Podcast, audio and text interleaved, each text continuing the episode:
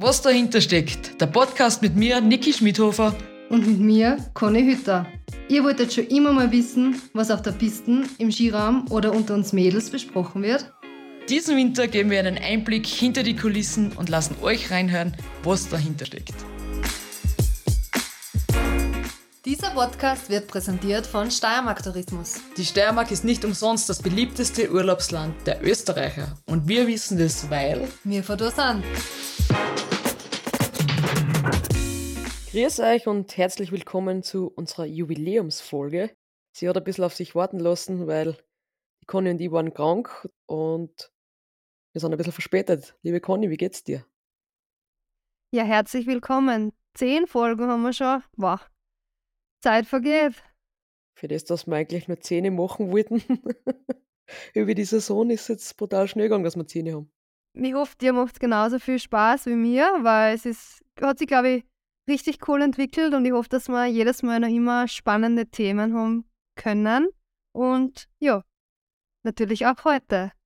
Ja, ich würde gleich mal zum ersten Thema kommen, weil das passt jetzt ganz gut dazu. Wenn man krank ist, muss man ja Medikamente nehmen oder braucht es manchmal. Und das ist ja nicht so einfach, weil wir unterstehen ja der WADA und der NADA und das ist die nationale und die weltweite Anti-Doping-Organisation. Und ja, vielleicht magst du unseren Zuhörerinnen und Zuhörern mal ein bisschen was davon erzählen, wie das bei uns so abläuft, weil es ist ja nicht gleich so, dass man nur bei Rennen getestet wird, sondern wir eigentlich das ganze Jahr getestet werden können. Ja, bei uns hört man es, glaube ich, heute an unserer Stimme, dass wir beide nicht so gut benannt sind und dass die WM-Vorbereitung ja, nicht so war, wie man es sich vorgestellt hat. Ein Influenza-B-Virus dazwischen kommen zu den ganzen. Und natürlich, ähm, du musst was nehmen und ja, nicht nur jetzt in der WM, wo die Dopingkontrollen eben mehr werden oder man merkt, dass man mehr Kontrollen hat, sondern generell das ganze Jahr unterstehen wir eigentlich einer gewissen Pflicht und wenn wir krank sind, dürfen wir schon Sachen nehmen, also Medikamente nehmen.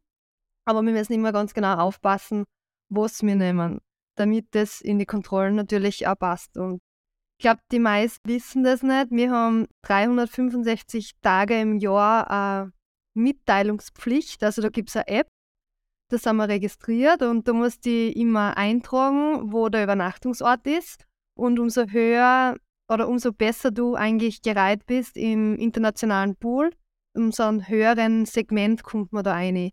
Und das Basissegment ist eigentlich nur, dass du nur deinen Übernachtungsort eintragen musst. Also du musst 365 Tage im Jahr eintragen, wo du schlafst.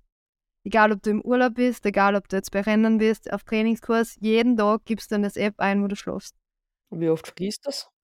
wie oft ich es vergisst. Ähm, mittlerweile habe ich mir einen Wecker bzw. einen Kalender gestellt auf mein Handy, dass mir das dreimal in der Woche erinnert, dass ich das machen muss, weil wir sind flexibel, wir müssen spontan sein und was du, wie schnell das siehst, dass du auf einmal bei uns schlafst und da musst du ein paar Mal Klick haben. Ich bin oft froh, wenn wer sagt, hast du die Adams schon geändert? Ah na, Scheibe. Muss ich auch noch schnell machen. Also. Ja, weil natürlich auf dem Handy bist du immer und deswegen ist bei mir die App eigentlich auch gleich vorne präsent, dass ich es immer sehe. Ja, und umso besser, dass man nachher ist, ähm, desto mehr Eingabepunkte muss man da eigentlich machen in den App. Es gibt nachher auch die Teststunde, wo man zusätzlich einmal am Tag eine Stunde angeben muss, wo man sich zu der Stunde eben befindet. Und dann kann man 365 Tage im Jahr jederzeit zwischen 5 Uhr und 23 Uhr Kontrolle haben. Ja, und wenn du jetzt in der Stunde, wo du angibst, dass du, keine Ahnung, bei dir daheim bist, und die stehen dann da, und du bist aber in der Stunde nicht da, was ist dann? haben wir auch schon alle miterlebt, was dann ist. Entweder man hat einen plausiblen Grund, dass man sie da rechtfertigen kann, dass irgendwas höchst Dramatisches passiert ist, wie zum Beispiel ins Krankenhaus, weil irgendein Unfall oder so ist. Oder sonst kriegt man einen Misstest. Und ich glaube, zwei oder drei Misstests darf man haben. Beim dritten wird man gesperrt. Also. Genau, also drei Misstests. Ja, also drei Misstests und dann wird man gesperrt. Also das ist schon eine Sache, die was man ziemlich ernst nehmen muss, weil einfach die Karriere davon abhängt, ob du jetzt an den Ort bist oder nicht, Black Sock. Ja, man gewöhnt sich dran. Am Anfang war das schon finde ich sehr mühsam. Da hat es keine App gegeben, sondern alles am Computer zu machen bis vor acht Jahren. Nicht so einfach, dass man schnell mal was gewechselt hat oder dass man halt mit dem Laptop, mit dem Internet und so, heute fast nicht zum Vorstellen, aber vor acht, neun Jahren war das noch eine sehr mühsame Aufgabe. Wenn du jetzt zum Arzt gehst, so wie es die Wochen war, man, die meisten Hausärzte, wo man ist, die wissen eh, ähm, auf was sie achten müssen. Aber schaust du dann manchmal noch extra nach, weil auf der NADA-Homepage gibt es ja eine Medikamentenabfrage. Schaust du dann oft, oft einmal nach, wenn du was kriegst, was du noch nicht kennst, ob das auch wirklich zugelassen ist oder ob das auf der Verbotsliste steht. Weil es gibt ja Medikamente, die sind, oder Präparate, die sind nur im Wettkampf verboten, aber im Training erlaubt. Wie handhabst du das oder verlässt du dich da komplett auf den Arzt?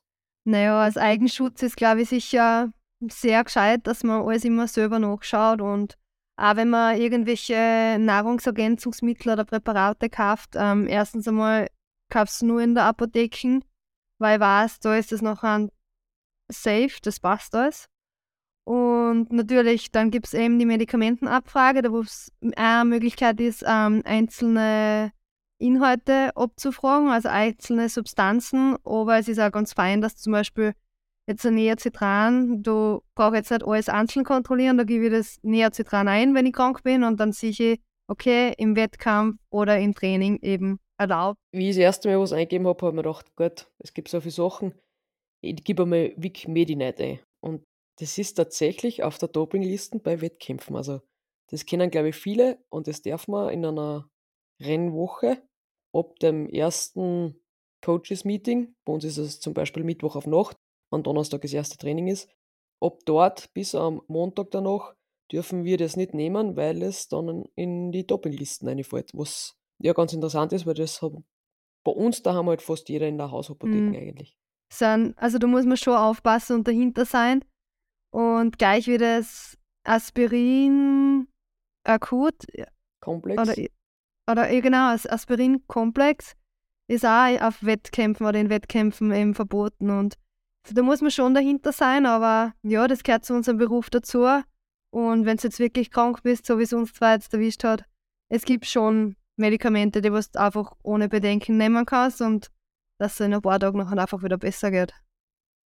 Natürlich, wenn man sich verletzt oder irgendwas, dann kriegt man ja alles Mögliche ähm, von den Ärzten und so. Und da gibt es eine sogenannte TUE, das ist eine Ausnahmeregelung, eine Ausnahmegenehmigung, wo man die Medikamente eindruckt und ansucht, dass man die jetzt braucht, aufgrund von whatever.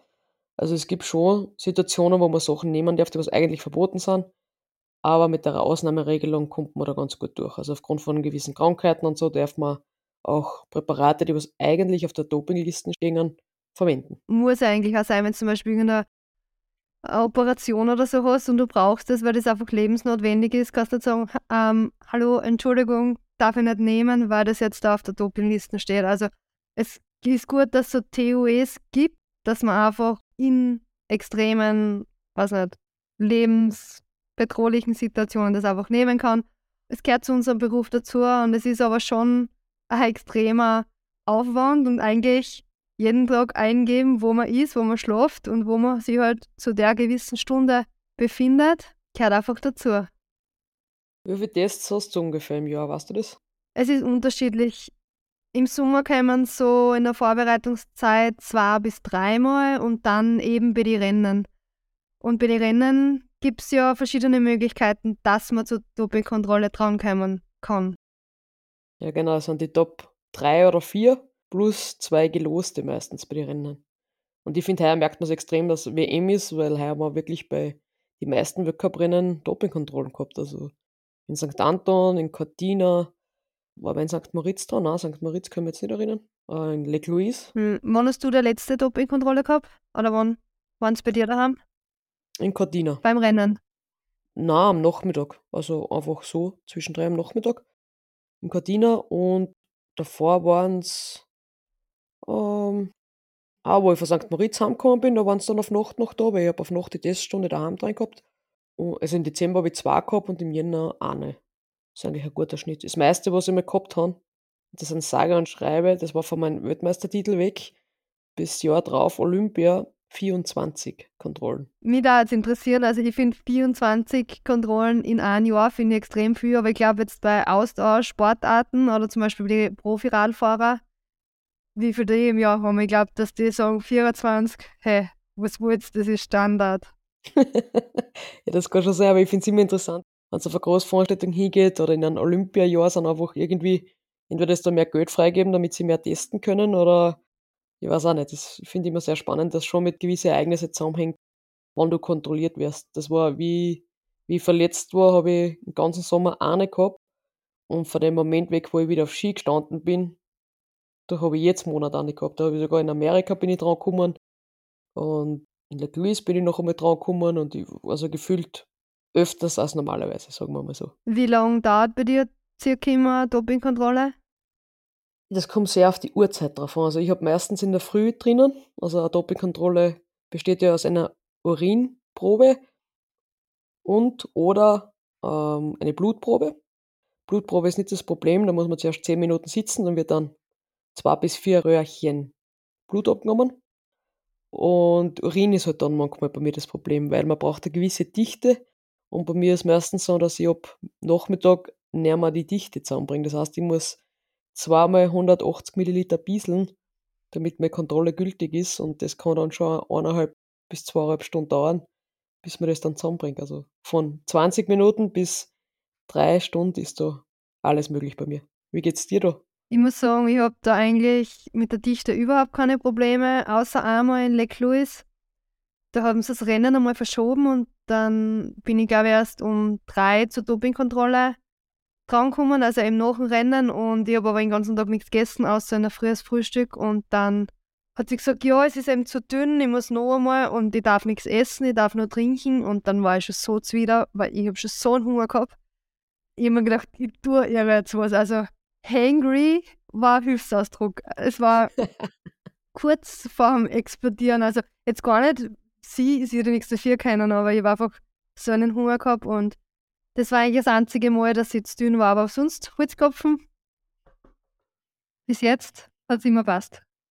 Na, bei mir ist Standard, aber ja, darum ich versuche es auch immer in der Früh einzugeben und sie sind dann oft so lieb, wenn sie kommen und sagen, na, es tut mir leid, dass wir schon um 6 Uhr da sind, aber du hast das so drinnen.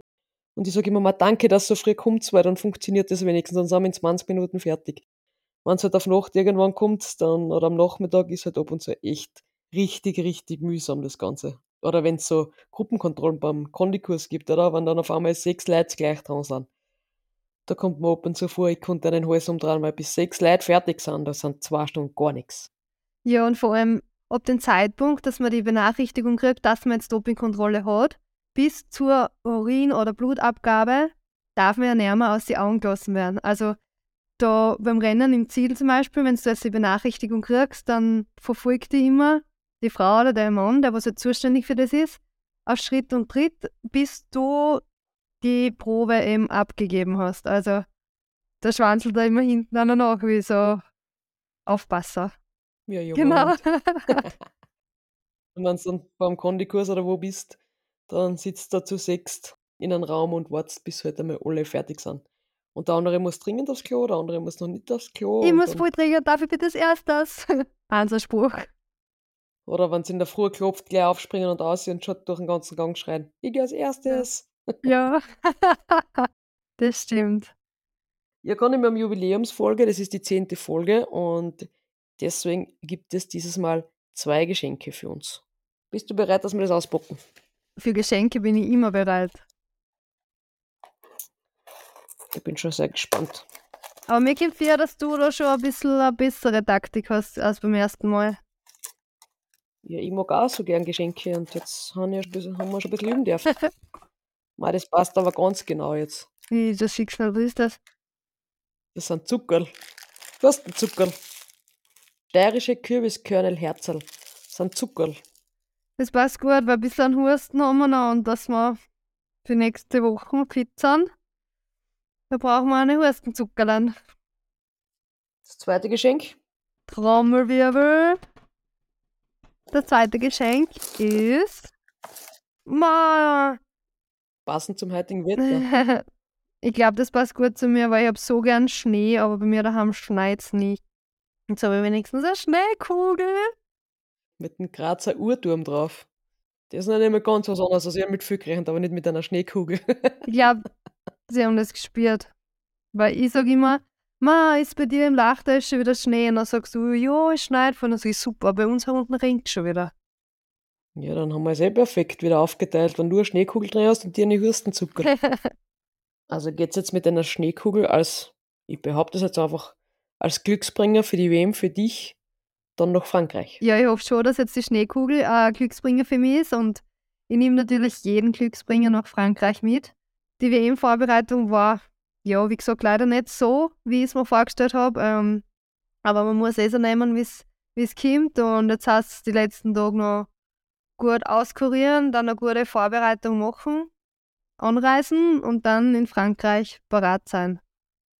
Schmiede, wie wir alle gelesen haben, was mir persönlich extrem leid tut, weil mir hat jetzt wieder richtig taugt, ja, mit den Besichtigen über Skifahren zum Reden und einfach das rundherum und man hat einfach gesehen, dass deine Ergebnisse auch wieder besser waren sind und gekommen sind und wieder dort einen Anschluss gefunden hast, was du eben hinkärst und ja.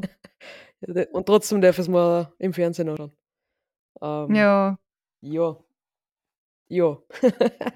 ähm, ja, Enttäuschung ist, ist schon groß gewesen irgendwo, aber es war zum Erwarten.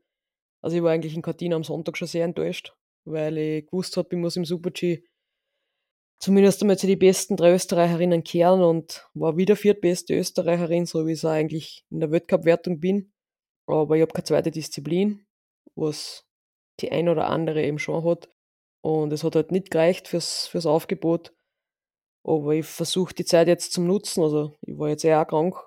Und nächste Woche gehe ich dann Riesendorlauf trainieren und die Woche drauf wieder Speed trainieren und dann geht es eh wieder weiter im Weltcup. Also ich habe eh genug zu tun, damit es im Weltcup äh, wieder besser wird, vor allem damit ich mal wieder Fuß fassen kann in der Abfahrt.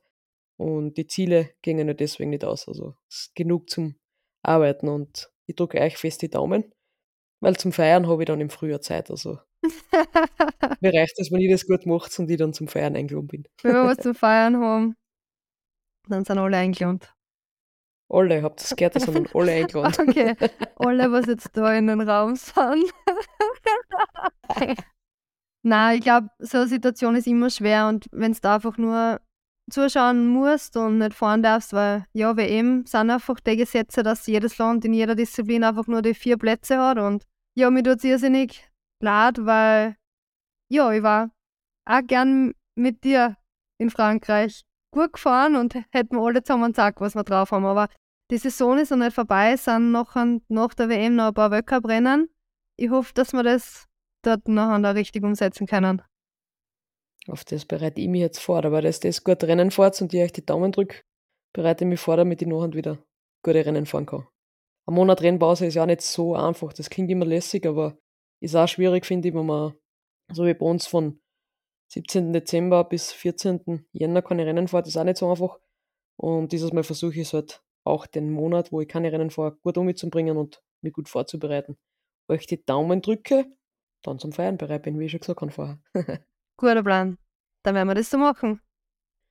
Ja, liebe Conny, dann wünsche ich dir alles Gute und unserem Team natürlich auch für, für die WM in Meribel und Courchevel. Ihr fahrt ja in Courchevel, na, Meribel. Wir sind in Meribel. Also die Speed-Damen sind in Meribel, aber sonst habe ich keine Ahnung, wo was ist. ja, wichtig ist, wenn du weißt, wo du überfahren musst und wie du schnell überfahren. So ist, das reicht mir. Wo war sie und schnell finde ich die nächsten Tage hoffen wir es noch Davon bin ich überzeugt. Also, alles Gute für die WM und aufgrund dessen, dass die Conny nächste Woche sehr, sehr viele Rennen hat und alles ein bisschen stressig ist, werden wir nächste Woche keine Folge haben, sondern erst nach der WM ein WM-Rückblick. Und ja, ich freue mich drauf. Ich mich natürlich auch. Wie immer, es wird sicher was ganz was Besonderes werden die Woche und ich hoffe, dass wir nächste Woche wieder paar coole, interessante Themen haben und vielleicht ein bisschen an WM-Gossip. Also, in diesem Sinne. Alles Gute, Conny. Und wir hören uns, wir zwar sowieso, und für unsere Zuhörerinnen und Zuhörer hören wir uns nach der WM wieder. Tschüss, Bussi Baba. Dieser Podcast wurde produziert von Branding Identity.